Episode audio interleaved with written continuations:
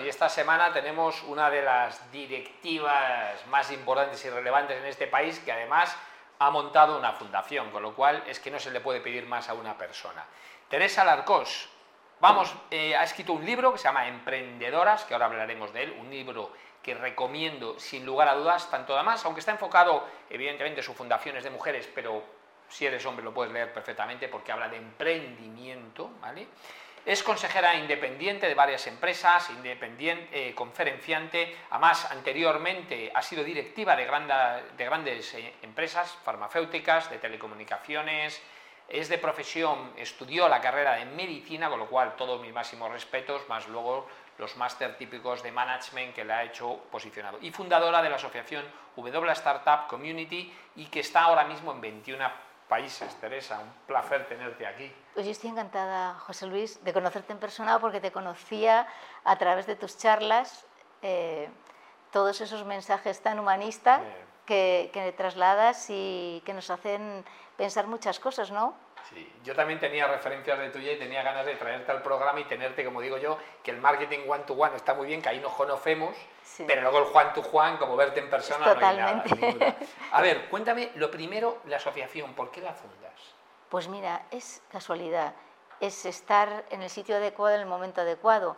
Hace como 10 años, cuando yo era directiva de ONO, pues se acercaban a mí personas para saber cómo, lanzaba, cómo lanzamos la marca, cuando nos fusionamos con AUNA, y entre ellas emprendedoras que querían lanzar su proyecto.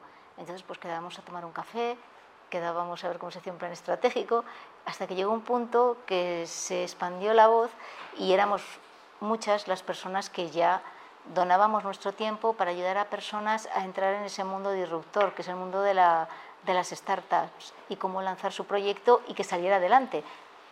Entonces es como empezó, o sea, empezó con generosidad, como decías tú, con buena voluntad y escuchando a la gente y ayudándole a que sus sueños se hagan realidad, ¿no? Y bueno, es también eh, dar un, porque a mí también me ha ayudado muchísima gente en este camino que es el, el, camino profesional y un poco cuál es tu propósito, tu carrera, pues hay mucha gente que te apoya en ese camino tortuoso a veces y otras veces resplandeciente, ¿no? Y bueno, pues necesitas estar rodeado de gente que te quiere y que te, y que te ayuda y te acompaña, ¿no? Y además a mí me encanta que lo hagas por las mujeres. Mira, es un tema ahí muy recurrente. Mucha gente me dice, ¿por qué colaboras tantas con asociaciones de mujeres? ¿Por qué haces tanto? ¿No? Porque la gente dice al final, no, no, si todos disculpan, si no hay, digo, no, no, números. Yo hasta el día que vea que el 50% de las directivas en las empresas es mujeres y el 50% hombres, pararé de hacer esto. Pero hasta que eso no lo vea, seguiré luchando. Porque creo que la sociedad necesita mucho más directivas, mucho más empresarias y mucho más empresa, eh, mujeres en las empresas. El, primer motivo no es un tema que la gente dice, no, por ahí, no, no, no, es por la sociedad, puesto donde está la diversificación, porque está claro que las mujeres y los hombres pensamos diferentes, igual que tenemos muchísimas cosas común, tenemos cosas que somos diferentes, pues no somos complementarios, necesitamos más mujeres en las empresas. Has dado en el punto clave, además no es un tema ya de justicia social, ¿no? Y de que cada uno, de alguna forma, eh, ya que vivimos una vez, queremos hacer un camino que nos guste, ¿no? Y que nos faciliten ese camino, porque hay profesiones que tradicionalmente pues han estado ocupadas por hombres, pero hay mujeres que les hubiera gustado estar ahí, pero no había alguien que les ayudara a empujarlas en ese camino, ¿no? Y tenemos muchas historias, libros, literatura al respecto, ¿no? Y nosotros hicimos un estudio para reprobar lo que dicen en Silicon Valley, que las startups de mujeres son más rentables, duran más en el tiempo y además, además eh, nos apalancamos menos, pero cuando lo hacemos devolvemos antes los créditos y entonces esto significa que están las ganas de estar presente en esta nueva economía que emerge con tanta fuerza que nos lanzamos a muerte, ¿no? Y bueno, pues lo mismo ocurre cuando los equipos diversos son, como mencionábamos, pues ves distintos ángulos, ves distintas perspectivas, ves distintas soluciones y buscas cuál es la mejor o la combinada de los pensamientos diferentes, porque todos vivimos diferentes experiencias y esas experiencias las usamos para buscar las mejores soluciones a los problemas de una empresa, de, lo que sea, de un proyecto. Y ahí, como comentabas tú, pues la diversidad es fundamental. Oye, y una pregunta, porque como sabes, yo además tengo una empresa de headhunting y de interim management y a mí me interesa mucho la historia profesional de las personas, también la personal, evidentemente. ¿Cómo de medicina pasas a ser una gran directiva de empresas de farmacéuticas, empresas como ONU, o sea, ¿cómo das ese salto? ¿Por qué?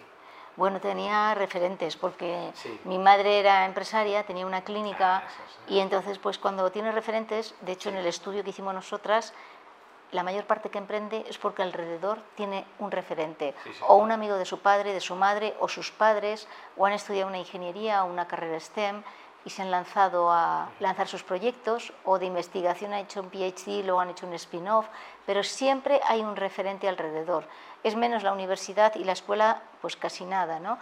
Entonces es fundamental eso, y por eso yo me lancé, acabé la carrera de medicina, y digo, yo quiero emprender, yo quiero irme a una empresa y hice un MBA, hice un MBA internacional en ESADE, estuve en Barcelona un año, otro año en París, eh, hice mi proyecto final en L'Oréal y bueno, pues empecé a trabajar en el grupo Vivendi, que es un grupo francés de, de comunicación. Y luego pues ya lo que has dicho, estuve en otras... ese fue el camino, ¿no? Ese fue... Y qué importante lo de la referencia que hablas, digo, porque yo, yo cuando lo pienso tengo dos hermanas absolutamente maravillosas, que además una es médico, unas carreras profesionales absolutamente brillantes y una madre que destacó muchísimo, tuvo cargos de responsabilidad muy importantes en España y claro, siempre he tenido esa referencia de las mujeres inteligentes y por eso me llevo, creo que también, y admiro tanto a las mujeres porque vengo de esa referencia. O sea, yo viví en una familia que la mujer era algo muy importante, no era algo que no era tan importante y yo creo mm. que eso influye mucho. Por eso es tan importante la educación cuando son muy pequeños. Porque un dato que la gente no cuenta, no sé si sabes, las mujeres trabajan seis veces más en las casas que los hombres. Ese dato no se cuenta. Y claro, están en desventaja frente a los hombres. Y esto es una realidad de la sociedad. Es una realidad. tenemos que vivir con ella porque hay una cosa que es, es una inercia. Es verdad que las nuevas generaciones y romper inercias están cambiando y hay una mayor colaboración en las tareas, digamos, de la, del hogar y bueno, pues hay una evolución. A la velocidad que queremos, pues, pues siempre hay que ser paciente y impaciente. Hay que ser paciente porque ya se están haciendo cosas y hay que ser impaciente porque hay que seguir retándonos, ¿no? Para formar una sociedad mejor, ¿no? Y que el talento, que tú eres headhunter, no se quede ahí apagado, ¿no? Porque no hay peor cosa que tener latente el talento y no poderlo usar, ¿no? Para un humano, el sentirse útil, el poner toda la energía en algo que le gusta, hace que se creen cosas increíbles, ¿no? Para y ahora voy a, tu libro, digo, voy a coger tu libro porque además me encanta. Y además yo, eh, y esto lo digo en plan positivo, o sea, yo he visto gente hablar de emprendimiento que no ha emprendido nunca. He visto hablar a gente de cosas que hablan desde la teoría. ¿no? Entonces tú, claro, tú eres una gran directiva, eres consejera independiente, conferenciante, tienes una asociación y has, has escrito un libro. O sea, tú sí que tienes experiencia. Y además he emprendido dos veces y me ha salido mal. Bueno, me encanta, me encanta, ya me, has enamorado. Porque ya, dos plataformas, Pero eso es el éxito. Claro. Yo siempre pongo el ejemplo de que si te doy 100 llaves para abrir una puerta, si las 10 primeras llaves que mete no abre, nadie lo ve como un fracaso. Es más, es que he tenido que meter 10 llaves mm. para encontrar la llave que abre la puerta.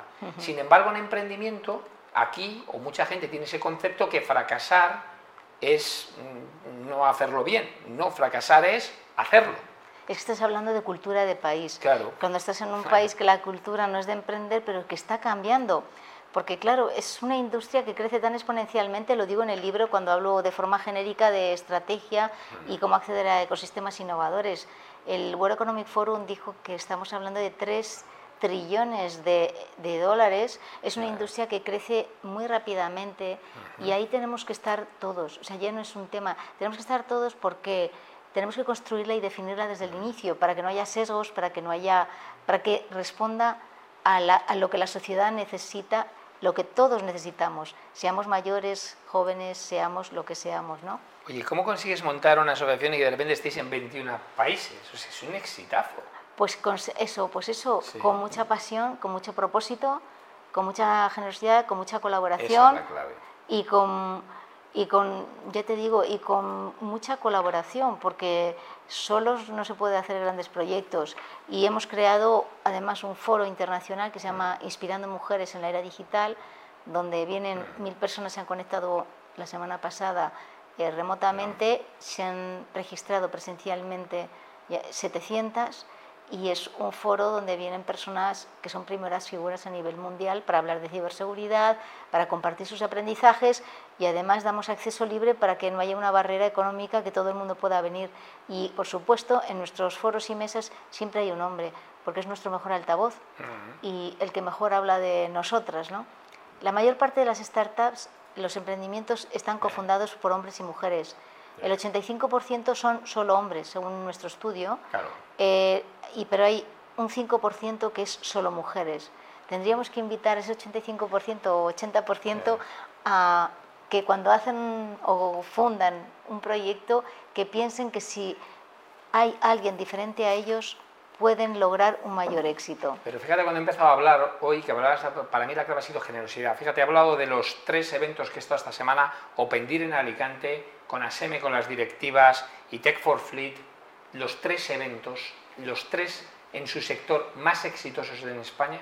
¿Y sabes por qué? Es porque su presidente es o presidenta generoso o generosa. Esa es la clave.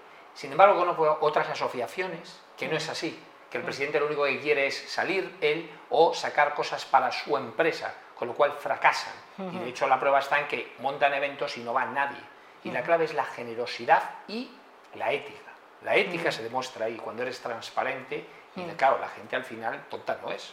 No, bueno, sí, nosotras estamos súper agradecidas. De hecho, eh, creamos muchísimas alianzas con otras asociaciones. Con ASEME han venido a nuestro congreso, pero también Woman in the Legal World, eh, Girls Can Hack de California, han venido también las Her Global Impact, que son de Chile, también de Australia, eh, de Sudáfrica. Entonces tratamos de que España sea un referente mundial en emprendimiento disruptor. Tenemos ese sueño y queremos conseguirlo.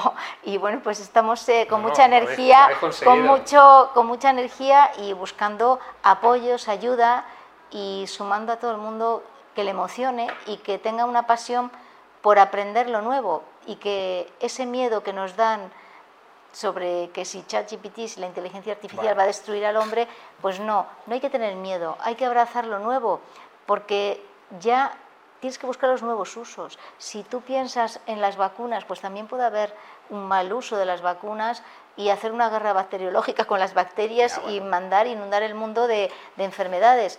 Y eso no se hace porque hay entidades supranacionales que se dedican a regular ya, y los temas éticos de alguna forma se, se llegan a pactos globales ¿no? sobre ese uso de tecnologías. Pues ChatGPT lo que hace es coger esas partes que al hombre no nos gusta la, la, humanidad, que son las partes mecánicas, hacer una presentación PowerPoint, estar tecleando, pues a lo que nos gusta es esta conversación que estamos teniendo, el pensamiento crítico, la creatividad, crear cosas nuevas, eh, con esta conversación que tenemos aquí y con María, que luego hablaremos con ella, pues nunca se sabe qué puede surgir de aquí.